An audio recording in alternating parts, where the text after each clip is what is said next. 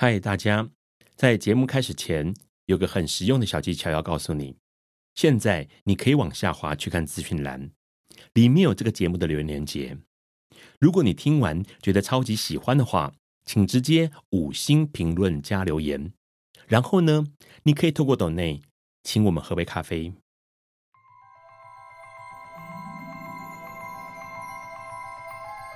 Nichts ist wahr, Alice ist erlaubt。尼采说：“没有事实，只有诠释。”幸好，在笨瓜的世界里，问题永远比答案重要。今晚，让我们一起。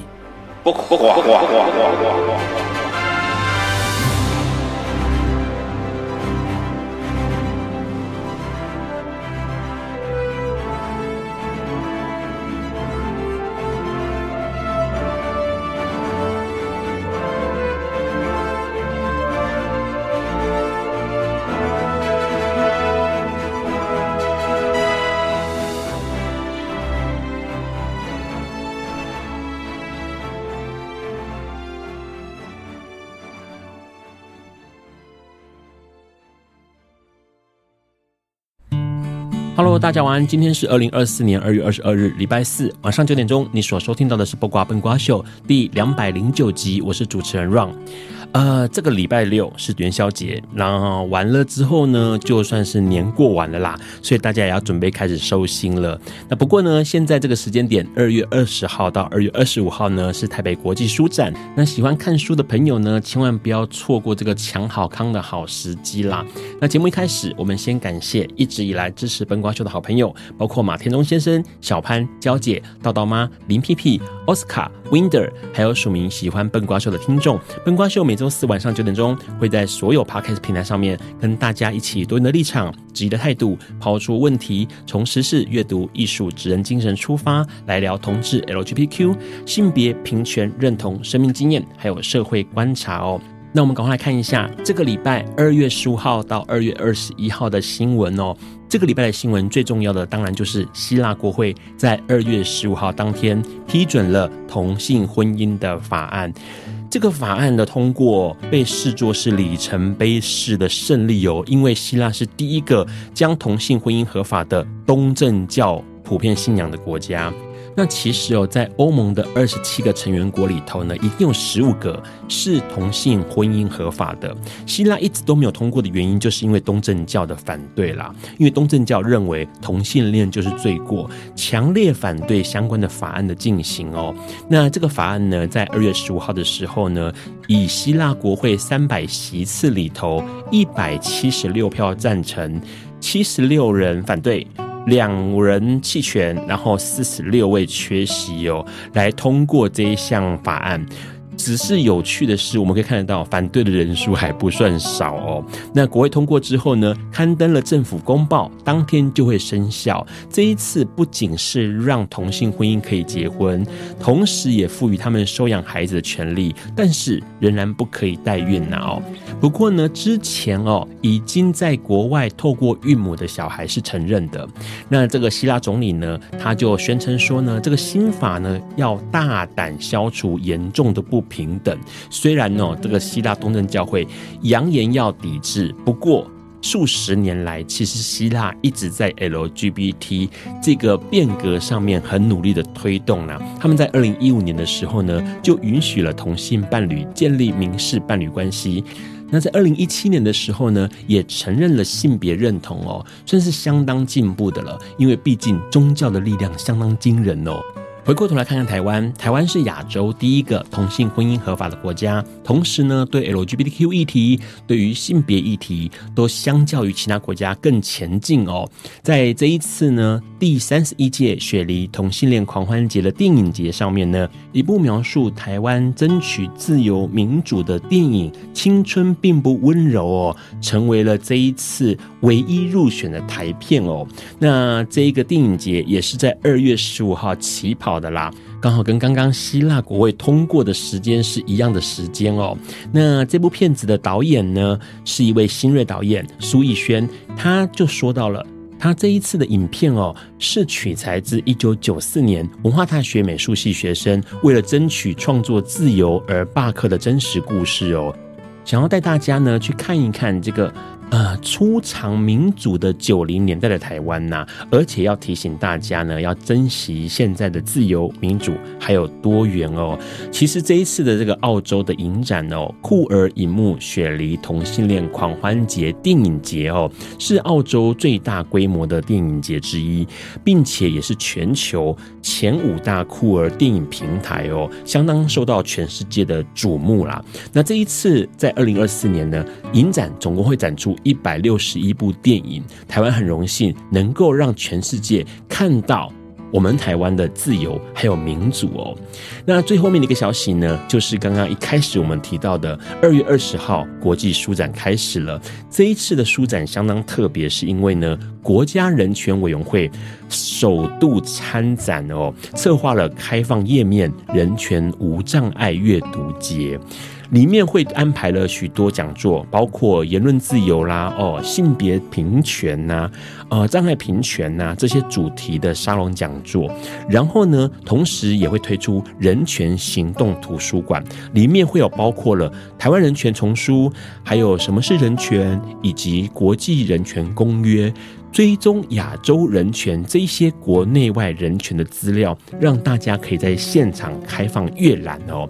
那当然了，人权会相当重视这个呃所有人的权利哦，所以参考了许多国家对于桌面的高度啦、展台的设计啦，还有阅读视线的范围啊，都会去考量到轮椅朋友们使用或者是移动的需求，来规划这整个展览空间哦。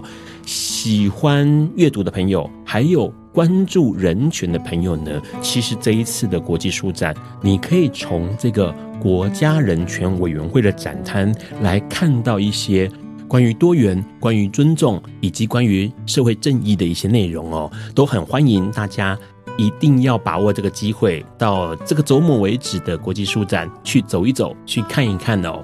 所以今天的节目呢，就邀请了跟书、跟阅读有关的资深书籍人，来跟我们聊一聊书籍这件事情，来聊一聊为什么现代的人不看书，或者是要怎么样培养阅读的乐趣还有习惯哦。在今天来宾跟我们聊聊之前呢，我们先稍微休息一下。有一天，亚里斯多德在河边洗脚。他看了看身边的学生，将脚抽出水面，再踏入河中，说：“此水已非浅水。”而另外一位古希腊哲学家赫拉克利特也说：“人不能两次踏入同一条河中，因为无论是这条河或这个人，都已经不同。”就如同历史上的今天。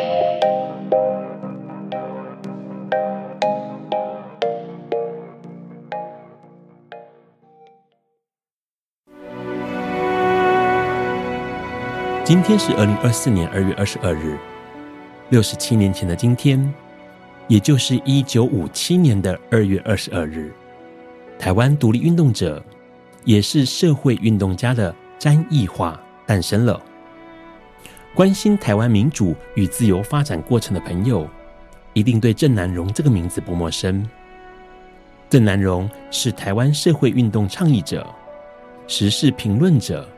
也是台湾政治杂志出版者，他将在建国中学与台湾大学哲学系的所学，致力于争取全面言论自由、台湾民主化以及台湾独立。最后，在戮力捍卫言论自由与对抗国民党的过程中，自焚身亡，享年四十一岁。他的离世引起了回响。而詹益樺正是郑南榕的追随者，在郑南榕丧礼时，同样以自焚履行自己对台湾独立的政治理念，享年三十二岁。然而，与郑南榕不同的是，詹益樺学历不高，来自台湾社会中下阶层。一九五七年二月二日，詹益樺出生在嘉义县竹崎乡。国中毕业后，詹益樺到桃园龙华工专，也就是现在的龙华科技大学念书。然而，不擅长念书的他，并没有把书念完。毕业后，担任远洋渔船船员。二十八岁的他，在出海过程中发生船难，幸好他和同行船员被经过船只打捞抢救，并因此来到纽西兰南岛的纳尔逊。纽西兰的自由、安详、和平，深深撼动了詹益化。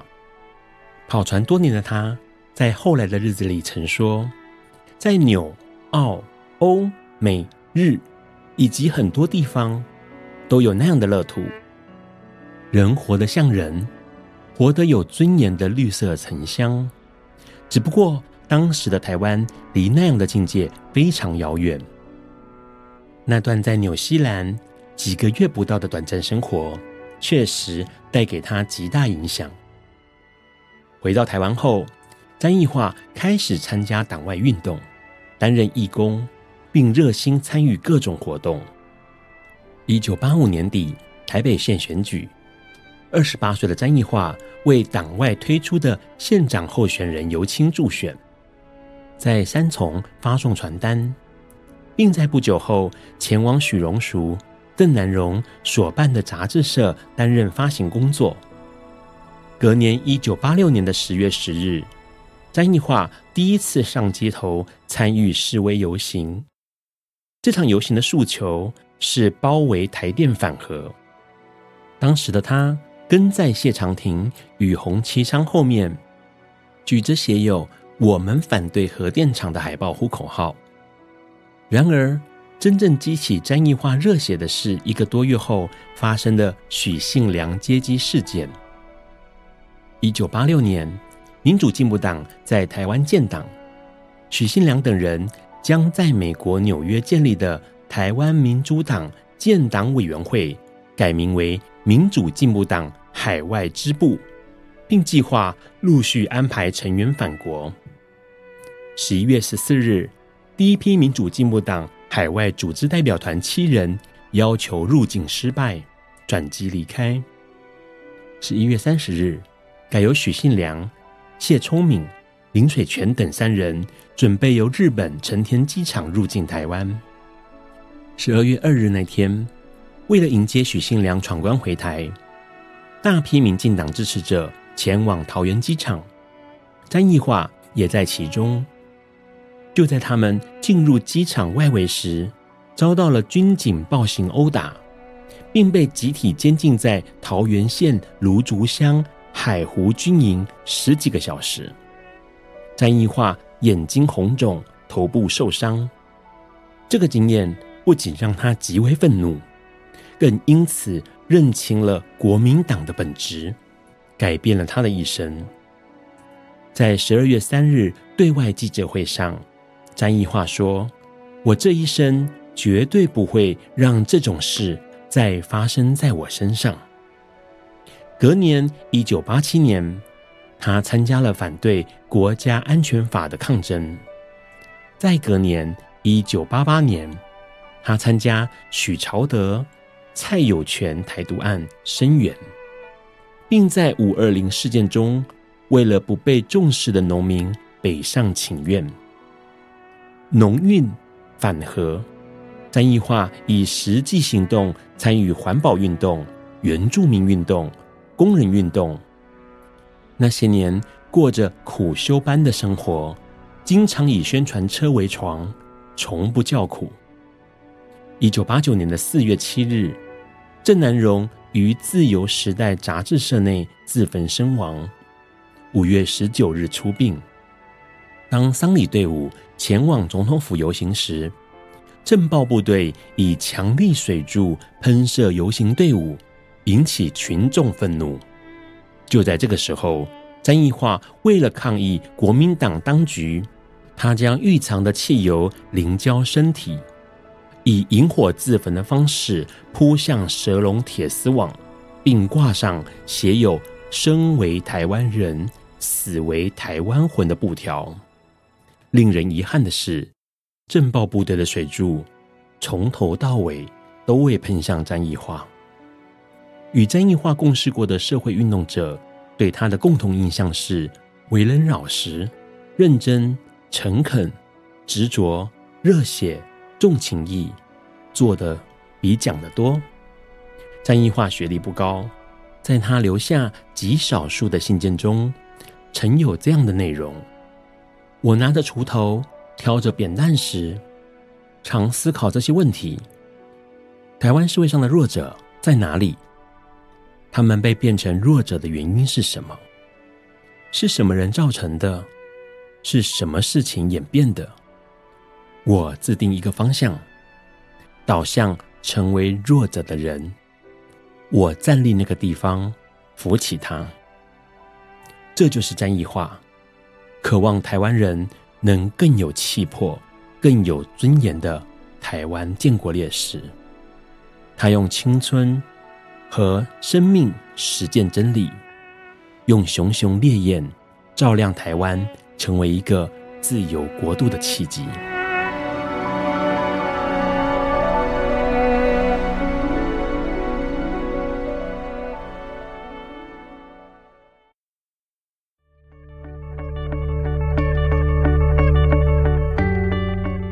今天是昨天的明天，是明天的昨天。今天可以是去年的今天，前年的今天，甚至是历史上的今天，但今天不会重来。你今天过得如何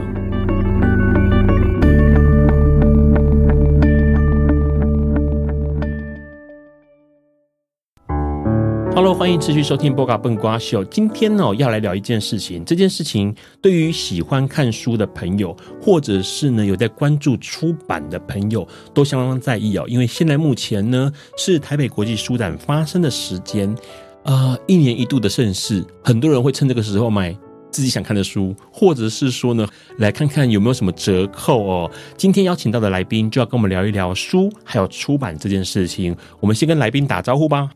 Hello，各位听众，大家好，我是书记人简明伟。好，明伟哦，问一下明伟，最近有没有什么消息或什么新闻或什么事件是你特别在意的？哦，就是前呃前阵子，其实政府有在发放所谓的文化币。哦，文化币，对对。那其实它跟之前的艺 FUN 券，像去年前年的的艺 FUN 券，其实有点类似，但只是它受限在于一些年龄层的部分。哦，对。然后再来是它的使用方式，其实对于呃消费者来讲，其实有比较大的改变或不同。这样子有呃艺 FUN 券可能很多人听过，嗯、对。然后文化币开始陆陆续续好像有有一些人去领来用，这两个最大的差异在哪里？呃，艺 FUN 券的部分呢、啊，主要在于是说它是用抽签的，每个人都可以参与，哦、是。然后就是看你有没有抽到。然后抽到就就会发放给你金额去做使用，然后限定好像就是书籍嘛，对不对？对，就是它有限定场所啊、类型、通路啊、都有地点啊等等的之类的。OK，那文化币的部分，大概它就是限于大概是比较呃，应该说青少年、青少年学龄的，对，就是可能到到大学那一部分都还有。OK，呃，幼幼稚园小朋友。国小应该没有到那个阶段，国小、国中、高中，应该是到国国高中，可能到大学这段时间是文化币的。对，文化币也是限定使用于书籍吗？还是？呃，它其实像之前艺 FUN 券，其实它包含了书籍以外，还有一些译文啊、译文、译文场所，比如说像那个两厅院的剧啊，或者是音乐啊等等，哦，表演艺术的门票，对对对对。舞台剧等等，那个都包含在里面。嗯，就是艺文活动都算它的范围内。文化币有金额吗？就是一个人可以领多少钱？其实因为 因为我离开那个部分其实有点久，所以我没我其实没太在意它的金额大概是多少。是，只是说我知我知道他们的差别大概是在于说，一个之前是没有年龄限制，OK，然后继续抽签，然后这个是统一发放。嗯，对，它就是一个金额。然后给一个年龄层去做使用，这样子。问一个问题哦，因为其实明伟哦，之前在一些呃，算是通路对就职过嘛，是。然后呃，这个艺 FUN 券或者是文化币这一些，算是政府送的，嗯，有明显的刺激民众去消费吗？哦，对于书店来讲是一定有的，因为它是主，等于说它是额外的收入。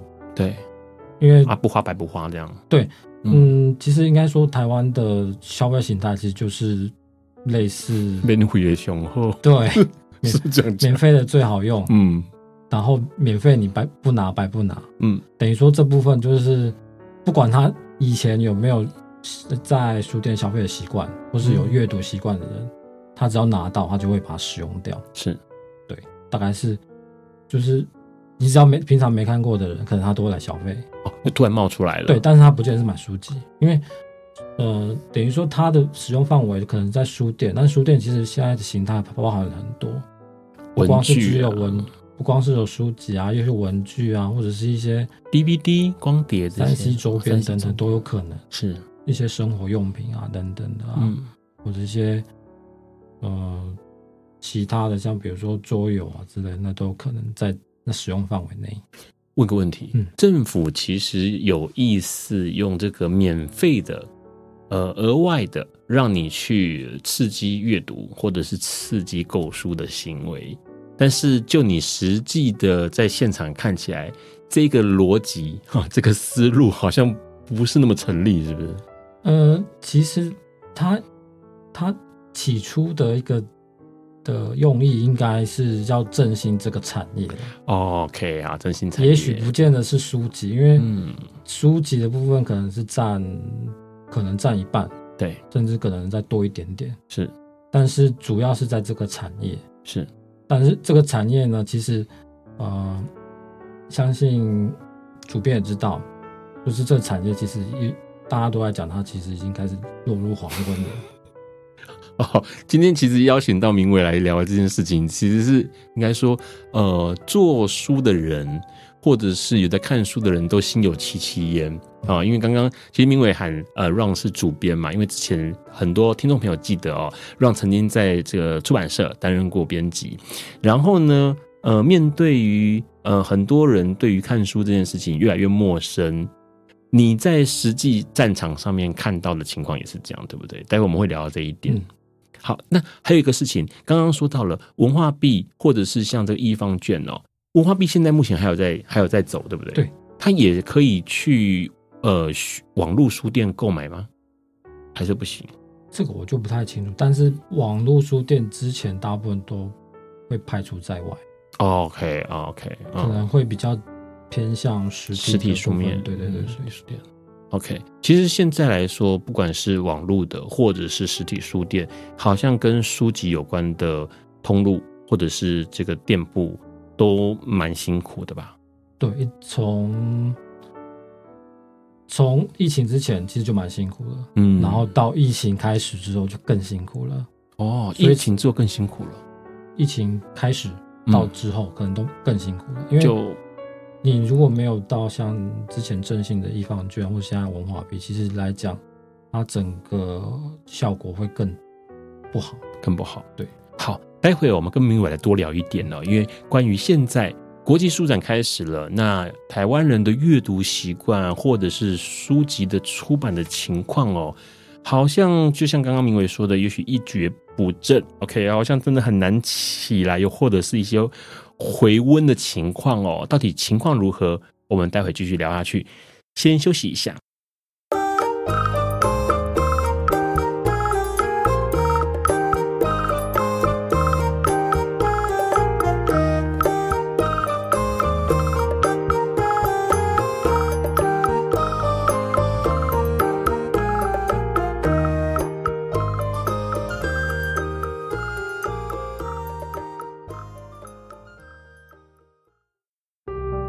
Hello，欢迎持续收听《播瓜笨瓜秀》。今天我们邀请到的特别来宾是我们的书籍人简明伟哦。其实他在于书籍出版都有一些经验，然后也要跟我们分享关于书、关于阅读这件事情。我们先跟来宾打个招呼吧。Hello，Hello，各位听众，大家好，我是书籍人简明伟。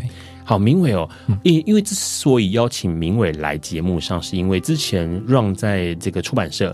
担任主编，担任编辑，然后出了书之后，总是想要让这个书能够被更多人看到，所以会办一些所谓的新书活动。对对，然后这新书活动呢，就使用了之前明伟在的这个店，呃，书店通路的店的空间来举办活动，所以就认识了明伟哦。我们先请你自我介绍一下好了。嗯，好，各位听众大家好，我是简明伟。我之前在书店待了很长的一段时间，大概是十十五年以上。十五年哇，对，嗯。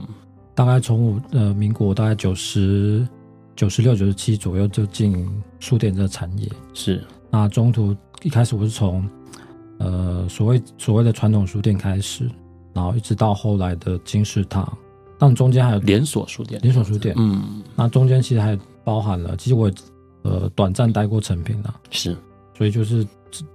林林总总加起来的时间大概就是大概十几十五年上下左右，是都是跟书籍有关，跟出版有关。为什么你会呃对于这件事情这么的有热情？对于书籍这件事情，应该是说我那时候第一份呃第一个书店的工作的时候，其实我那时候什么都不懂啊，okay. 但我进去就是哎、欸，我发现其实书，因为其实从小我会喜欢看书啦，嗯，然后去书店其实对我来讲，因为我本身。应该算比较内向的人，是。那书店又比较安静，比较比较适合像我这种人，是对。但也许他还是要面对客人，没错。但只是说，书店让我们在那个环境来讲会比较舒服，嗯，比较自在一点，对，比较自在，对，没错，嗯。所以你就对于，因为喜欢看书，嗯，所以在小时候也就很常跑书店吧。嗯，小时候是比较常跑图书馆。哦，图书馆对，因为我住比较乡下，那时候没有书店，是，所以图书馆对我们来讲，其实就是一个借阅的一个或是阅读的一个空间。嗯，对对对。然后后来开始接触书店之后，当然书店的环境，呃，是熟悉的，反正四面墙都是书籍嘛，嗯，就是比较熟悉的。对，就因此选择这个行业做你的生涯上的职涯。对，就是觉得，哎，其实我蛮蛮。蛮适合，或是蛮就在这环境啊，对我来讲是蛮舒适的，或是蛮快乐的。OK，好，呃，这些书店其实应该这样说，你呃之前有提过嘛？传统书店，传统书店，然后后来还有去一些连锁书店，对，这两个最大的差异在哪里？你自己觉得？嗯，第一个当然就是它的形态，形态，对，因为传统书店毕竟比较就是早期的书店。我不知道，嗯，大家知不知道早期的书店跟现在的书店有什么差别？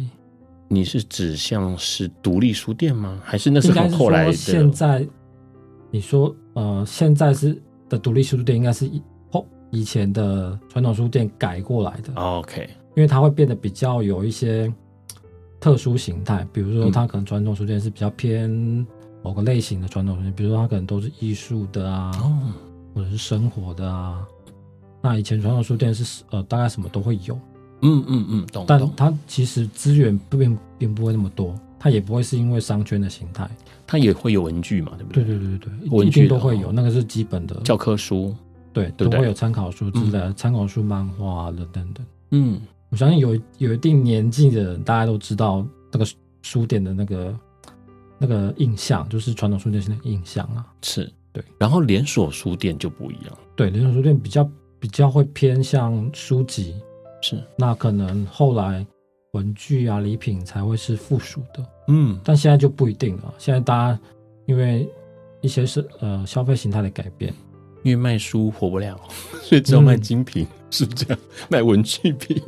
对，因为我们应该是等一下也会聊到这个这这个部分了。对，啊，主要是说，其实刚刚也提到了传统书店嘛。然后连锁书店，然后连锁书店后来开始陆陆续续的复合了文具进去，嗯，复合了其他的周边啊，或者是你说的一些文创物啊这些进来。那像现在很流行的，很多人跑的独立书店，它可能就有个性的选书。对，哦，比如说像让之前，我记得我接触的第一个，那算独立书店吗？可是它对我来说印象很深刻，就是台湾那店，在台大对面。他只选跟台湾相关的书，对啊，就是有一些类型，哦，女书店也是，对。对的，他就选女权的嘛，嗯、然后性别议题的嘛，LGBTQ 议题相关，像这种独立书店，你有待过吗？没有啊，其实我从比较传统的书店之后，就是跳一般就是所谓的连锁书店。对，OK，那在连锁书店的时间算最久，最久。对对对对，OK。那其实像刚刚提到，你有提到说金金石堂，对，金石堂你待的时间算是最久的，没错。在这个里面，你有没有印象深刻的事情？因为你其实是从在在这个连锁书店里头，你是从最基本开始做起嘛？没错。然后后来做到店长，是，嗯，有没有什么印象让你深刻的？因为大家的理解中，金石堂其实卖的东西包山包海。没错，就是我像刚刚讲，就是他已经从原本比较单纯的书店形态，对，到后来呃什么都会有，像诚品也是，嗯，他可能后续就是以商场或者是。其他部分来做配合，这样子哦，让其实想到了金石堂，然后那时候还有新学友，嗯，还有哪哪哪几间也是这种比较大型的复合式的连锁书店。现在其实应该还有一些像垫脚石啊，哦，对，垫脚石，嗯嗯，它其实也算连锁，但店型可能比较少，对，但是它。其实比较偏向以前的传统书店。OK OK，好，在这个你在金石堂，就是这个连锁书店里头的这段时间，嗯、有没有什么让你印象深刻的事情？大概有比较印象就是两比较深的，就两件事情啊。第一个刚刚就是我刚刚提到，是那个艺 FUN 券。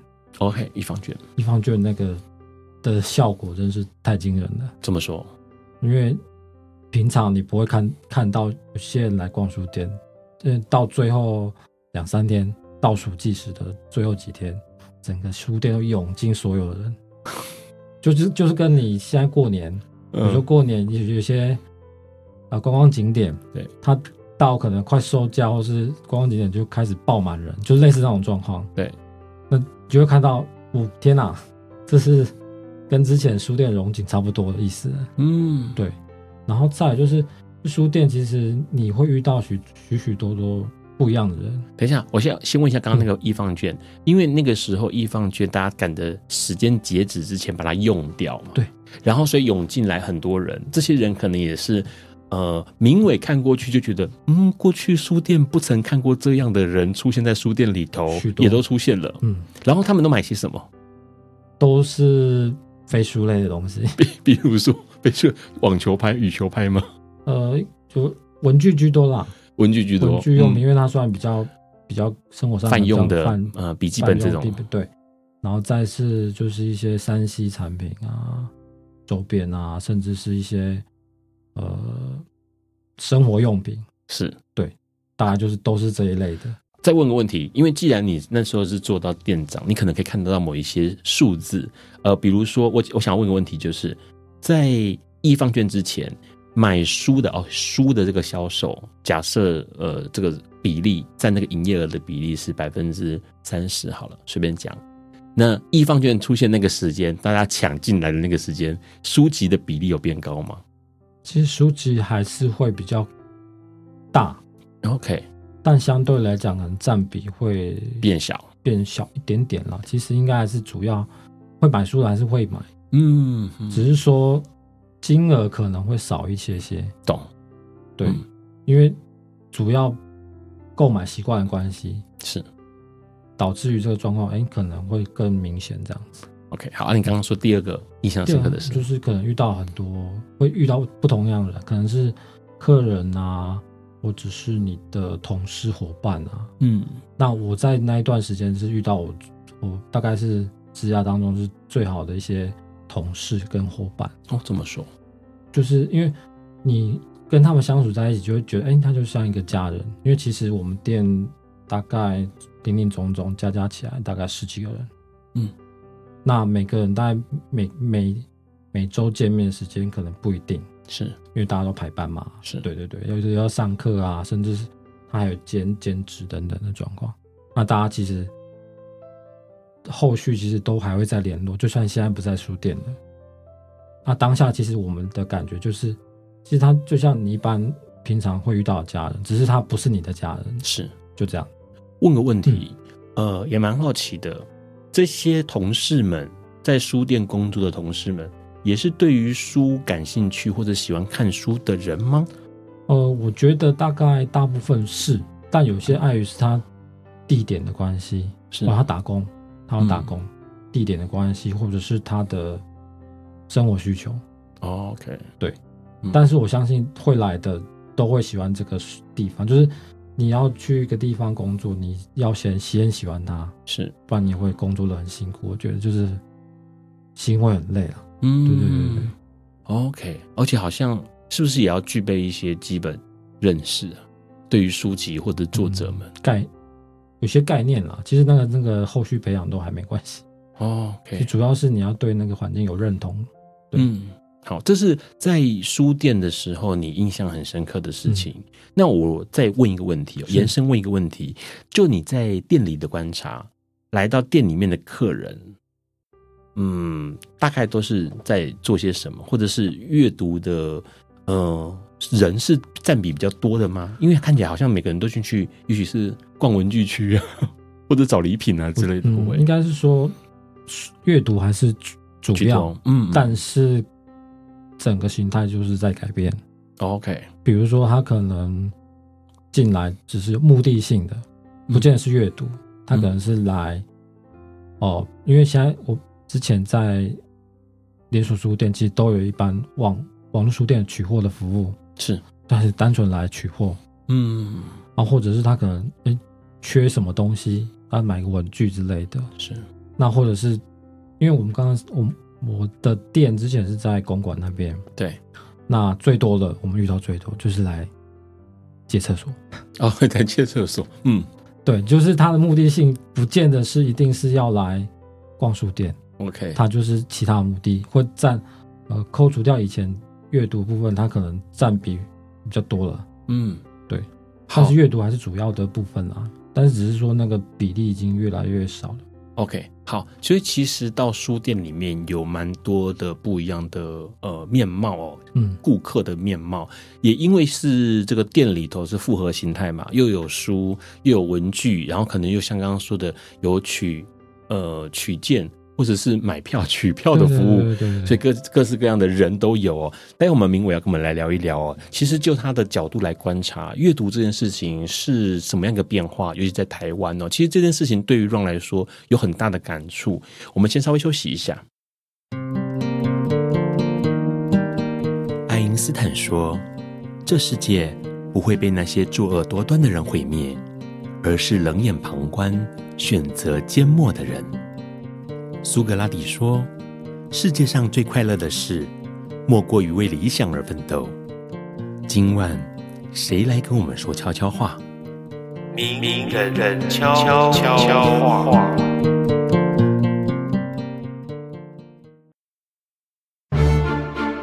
大家好，我是旭宽。我想跟大家分享的一段话是：不用太在乎别人对我们的评价。你过去的生命是支持你走到现在的踏脚石，千万不要看清自己的过去。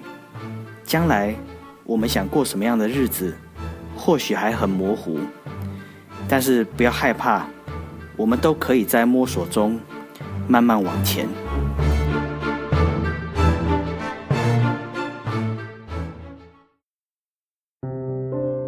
Hello，欢迎持续收听《波卡笨瓜秀》哦。刚刚我们跟明伟先聊到了一件事情哦，其实书店的本身的定位，它是一个复合形态的，然后它是个连锁书店，出现的顾客的样貌也不太一样了。不过，想要问一个问题，这个问题是这样：刚刚你有提到说，在疫情的时间，其实阅读的人明显的下降，对。然后疫情结束之后，这个人也没有回来，没有回来太多，没有回来太多。你觉得那个疫情下降的情况是这样？是不能去逛书店吗？还是？嗯，应应该是说疫情那一段时间造成大家的生活跟消费嗯的形态改变，嗯、包含比如说像外送变多了，是。那你一般像如果你能不出去，是最好不要出门。嗯，那书店它一定要出门，你才有办法去嘛。是，那变成说那段时间可能你的网络形态消费会变多了，嗯，那久而久之，其实大家对这部分习惯了之后，他不见得觉得一定要去逛书店，是。他在网络上购买就可以了，不管是不是网络书店，嗯，甚至是一些电商平台，它也都有书籍的的贩售这样子，对，嗯，甚至是电子书啊，也有电子书购买，甚至是借阅的可能。对，对对对。好，所以从两个层面来说，第一个层面就是因为呃，疫情期间大家不能出门，所以书店、实体书店的确是有人数下降的情况。对，然后这个习惯也被养成了之后，即使疫情结束了，这个人也没有回流，没有回流太多。对，没错。OK，因为大家可能养成了我线上购买，或者是用数位借阅的方式就可以哦。嗯、可是就你自己观察到一件事情，就是这个呃书。在民众的生活中扮演的角色有什么样的变化？因为过去会这样提问，是因为 Ron 一直觉得书在呃 Ron 的心中，它有一个蛮重要的地位。嗯，它可以像我之前在做书的时候，我都会跟作者说：“哎，书很重要，因为书它是唯一一个有系统的去承载一件事情，尤其是文化，尤其是呃。”文文明也可以哈，或者是任何的资讯资料，它是有系统记载的。嗯、呃，相较之下的记载体，包括电影或者是唱片、音乐，它是没有系统的。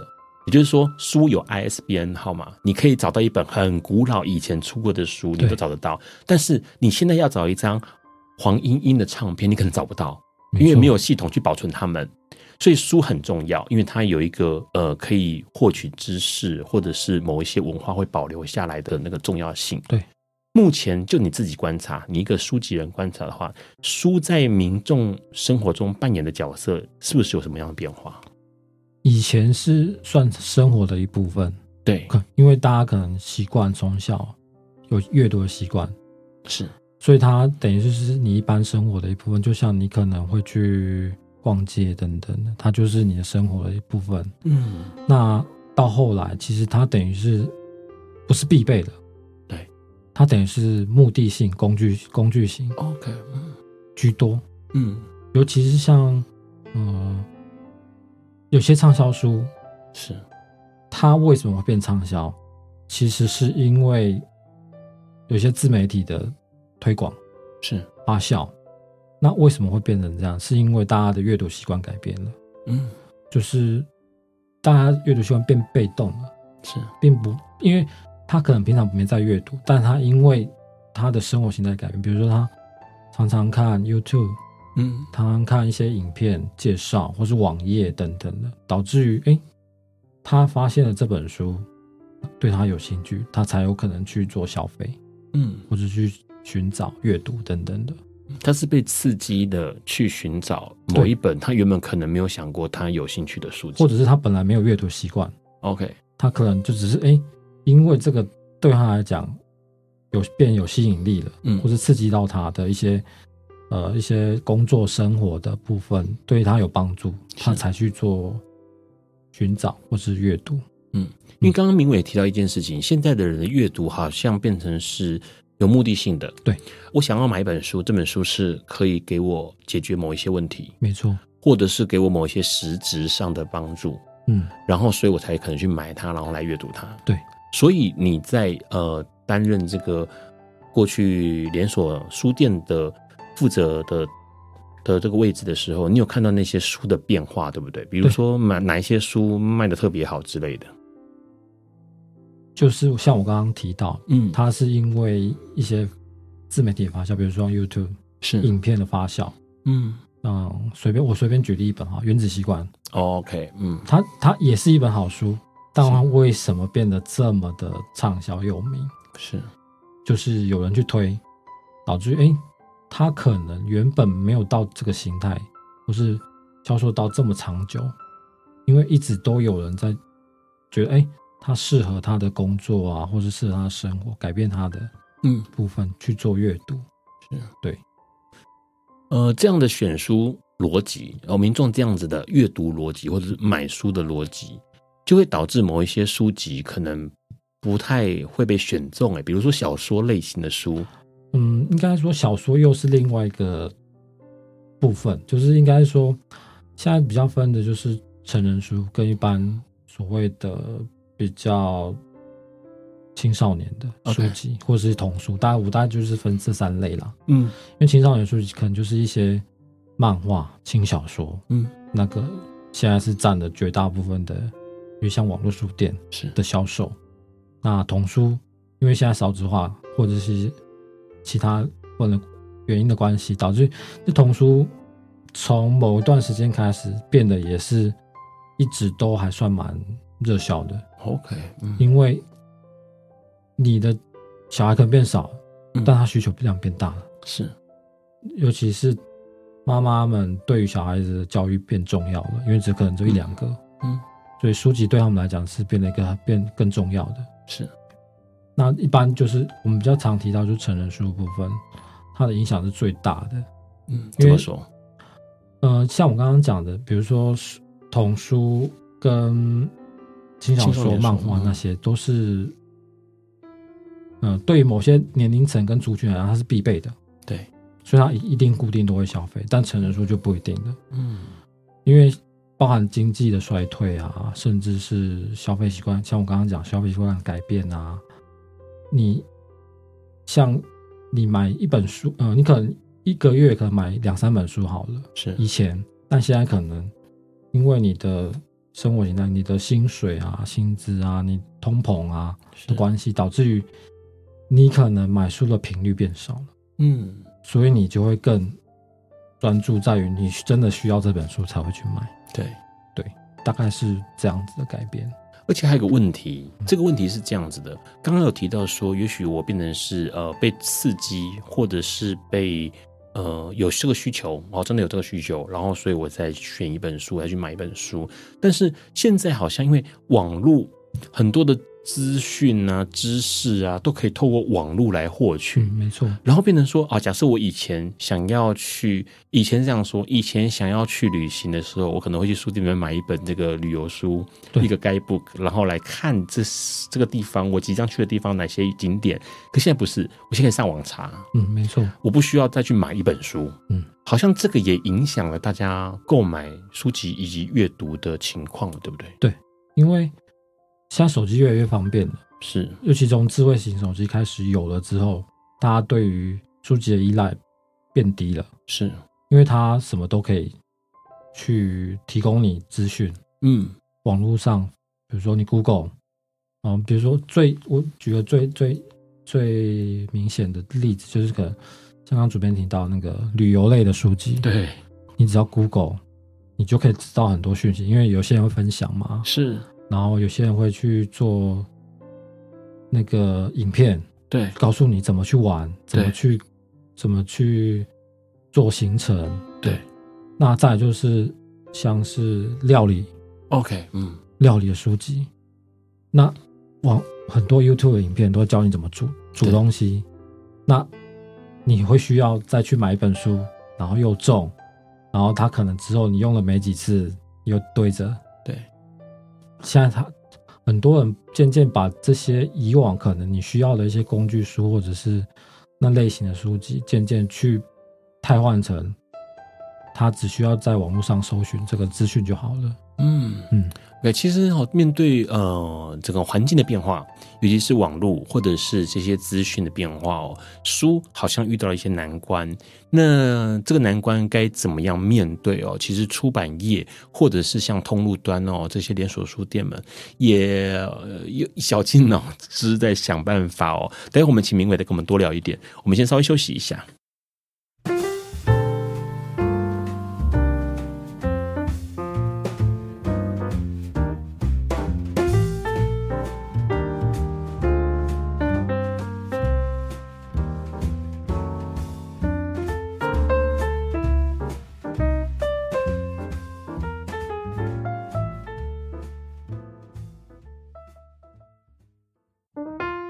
欢迎持续收听《播瓜笨瓜秀》。刚刚我们先提到一件事情，其实很多人的这个阅读习惯已经被改变了，或者是说我们获取资讯、知识这件事情的方式也改变了。我们可能透过呃网络的方式就可以取得，所以不需要买书，不需要看书哦。而且还有一个蛮残酷的事情，这个事情是这样子的，跟明伟来分享。很多人会反映说，我为什么要买一本书来看呢、啊？我花两百七十块，现在有没有涨价？忘记了。Netflix 就可以看一个月，我要看哪一台都可以，我看哪一片都可以，我不喜欢看我立刻关掉。可是我两百七十块可以买一本书吗？可能还买不到一本书。没错。好，所以很多人会觉得很纳闷，说，呃，为什么要买书？那其实从这个书籍的产业端啊，从出版社啦、书店啦，不管办什么行销活动啊，各式各样的，其实都好像在努力面对这个环境的变化，对不对？对。如果逛过书店就知道，他那个。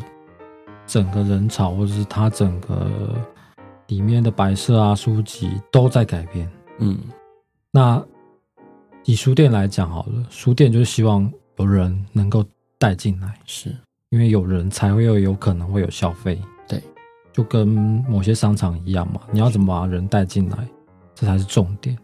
那对于出版社来讲，他们就希望能够稳稳的做一本书。是。我相信主编应该自己身同 感同身受，嗯，因为有一一本书能不能再版，是。决定了他的命运嘛，对不对？所以等于说出版社端可能就是在于它能不能跨过那个那个再版的门槛，是，所以他们在于选题，甚至是呃做书的时时候，他们就更加的保守，嗯，因为他变得说。你就会发现很多书籍会越来呃种类会越来越固定。OK，比如说像现在很流行呃，应该说这几年很流行心理励志书，没错，这些书大家就会说啊，我们都来做，因为有可能市场反应会比较好，销售会比较好，嗯、但相对它的淘汰率也高，淘汰率也高，对，嗯、因为等于说大家都在做，对，但能够做起来的书，可能比例相对来讲，因为出了那么多。但真的能够成功出头的书，可能还是少部分了。问一下明伟，你觉得这样的情况哦？嗯、因为其实看起来是一个环境上的变化，对，大环境上的变化，然后大家民众哦，大家的这个娱乐习惯也改变了，是获取知识的方式也改变了。嗯、那有没有什么方法可以把这件事情扭转一点，让呃民众们大家可以？又重新面对这个阅读的乐趣，应该是说其嗯，它其实就是我觉得阅读这件事要先从兴趣开始，兴趣开始，就像你去做运动啊，应该说它也有也算是目的性啊，嗯，除了你从你要从目的性去入手，或者是从兴趣入手，是。我觉得都是一个方式，因为其实书书对于。某些人，呃，应该说对于整个环境来讲，还是非常大的帮助的。对，因为有些有些知识，你可能真的要在书才才有可能会取得，因为毕竟网网络的部分它可能太广了，你没办法真的获取到你真真正想要的。对，但书籍从出来，它就被，它就等于说它已经被慢慢去锁定。可能某些人会需要的，是，他就是目有目的性，只要出来给某些人去做呃阅读的需要的，像这样的状况。那我觉得最好的方式，大概就是从兴趣入手，重新去入手。就像你在看，比如说你可能看一部影片，嗯，你喜欢这类型的，那你可以哦，你可以从你喜欢的类型去去入手，是，也许你可能不见得一定要。呃，每个月都阅读，但至少你可能大概一两两三个月，你可能看一本书都 OK。嗯，我觉得它会带给你，你呃精神上或者是人生上，我觉得会有很大的一个怎么讲注意吧。是对，因为我觉得阅读一些书籍来讲，其实对你有帮是很大帮助啊。不管是你你的思考啊，像心理励志书，对你可能原本会。呃，想法可能会比较偏激，或者是甚至钻牛角尖，但你就看你看心理蜘蛛，啊、呃，别人给你其他方向的开导，你就可能会哎，想法会转变，让你更有正向的能量，这样子是。对对对，所以从这个目的或者是从兴趣来切入。比如说，你可能喜欢的是，嗯，OK，你原本就喜欢看一些呃侦探悬疑的东西，对对对，那你可能就开始挑这样的书籍来做。没错，我觉得这样会比较容易去，呃习惯，跨入那个对对对阅读习惯这件事情。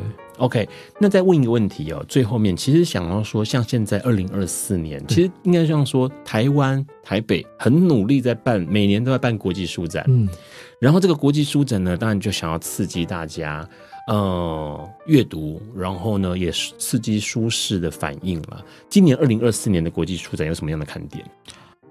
呃，我稍微了解了一下，其实今年来的一些，嗯、有一来来一些外国作者，其实我都还蛮。蛮蛮有名的，对，像日韩作者啊，像是有些童书，呃，尤其是对于某些妈妈们来讲，可能都会知道，像什么五味太郎，OK，宫西宫西达也，嗯，然后甚至是一些绘本作家是。等等，我觉得今年比较去年来讲，是相对更更多作者或是更多外国出版社会来的。是一个年份，因为毕竟疫情更趋缓了，可能更就是算已经融入大家生活，就是你说已经没有特别大影响，所以今年算是真的比较正常一个国际书展，回归像以前那样的状态。对对对，大概是这样。嗯，就是你可能比较能够看看到跟疫情的时候不太一样的，嗯，的一些样貌啦。嗯，主要是今年其实我觉得有些作者啊，跟他们一些。邀请的人或者出版社来讲，其实都相对来讲更丰富了。我觉得，嗯，其实今天跟明伟聊起来哦，嗯、就觉得有一件事情很重要，就是如果你自己，应该应该想说，每个人都有自己喜欢的兴趣，对。然后呢，你的阅读习惯可以从那个兴趣去着手。嗯，呃，国际书展当然就很盛大嘛，各种出版品，然后出版社全部都齐聚一堂。可是你也可以在里面找你想要的。哎，比如说你就是特别喜欢种花，或者是花卉，你可以去从啊这一方面的书籍入手，来养成阅读习惯。对，这会是一个比较好入门的。都可以。对，对，明伟自己喜欢看什么什么样类型的书？其实我。都还蛮喜欢，因为其实，在书书店待久，其实很多形态你就会变得不会那么排斥哦，所以你会更客观去看待每一本书。嗯嗯嗯。因为像我以前国中开始，我就在看金庸小说，是，那我就会以武侠小说为主。嗯，那后来随着年纪增长啊，比如说到现在出社会啊，工作那么段，工作比较久了，现在就不可能。比较偏向可能一些实用书，实用书，但其实看到小小说啊，甚至漫画，我都觉得还不错。嗯，因为我毕竟也是也是有在收集漫画的习惯。是，对。那其实现在看到很多书，其实就是看你要怎么想。比如说像我刚刚讲的，你要把它当成兴趣，或是你要把它当成是实用书，也都 OK。嗯，因为现在不管怎么样，就是。你去阅读就是一件好事，我觉得，不管阅读是书籍、对杂志，甚至漫画都不错吧。就是你只要阅读就好。我觉得那个其实对你来讲都有一定的效果啦。嗯，对对对，因为其实不光是小说或是漫画，其实它有些漫画小说里面的含义也不错啊。是，对，我觉得是这样子。其实不见得说现在有些父母反对他去看漫漫画小说，其实有些小说漫画其实。它里面的一些寓意或是的那个教育功能，可能都还有。嗯、而且阅读其实这件事情哦，应该从年轻一点的时候开始培养。那那个培养过程当中，当然就是阅读你喜欢，然后小朋友喜欢看的嘛。对。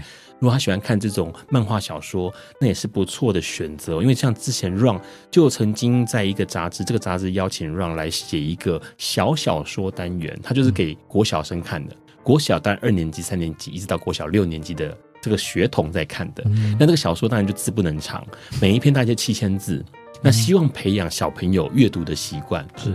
好啊，今天很开心哦，能够邀请到呃明伟来跟我们聊这件事情哦。因为其实说实在话，五六年级生以前的朋友可能都有印象，我们在搭车啦，或者是等车，都会看到呃有人这样阅读啦。可是现在大部分人都在划手机，然后划手机的过程当中，可能也不是在看电子书，只是在随手的划哦。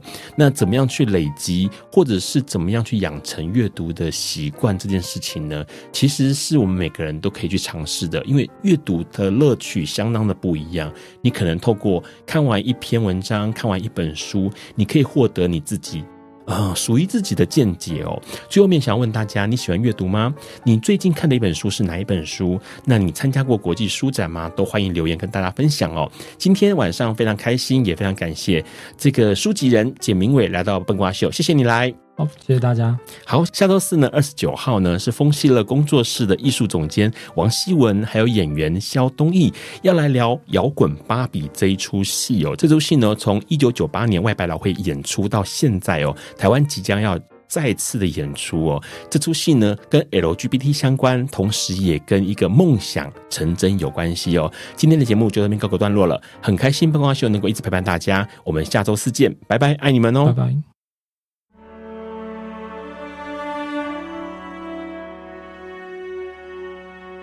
感谢收听本集节目，欢迎分享、评分、下载、收藏，并从你习惯的 Podcast 平台订阅笨瓜秀。此外，你的热情抖内也是对笨瓜秀的最大肯定，让笨瓜秀在未来的日子里能继续陪伴大家。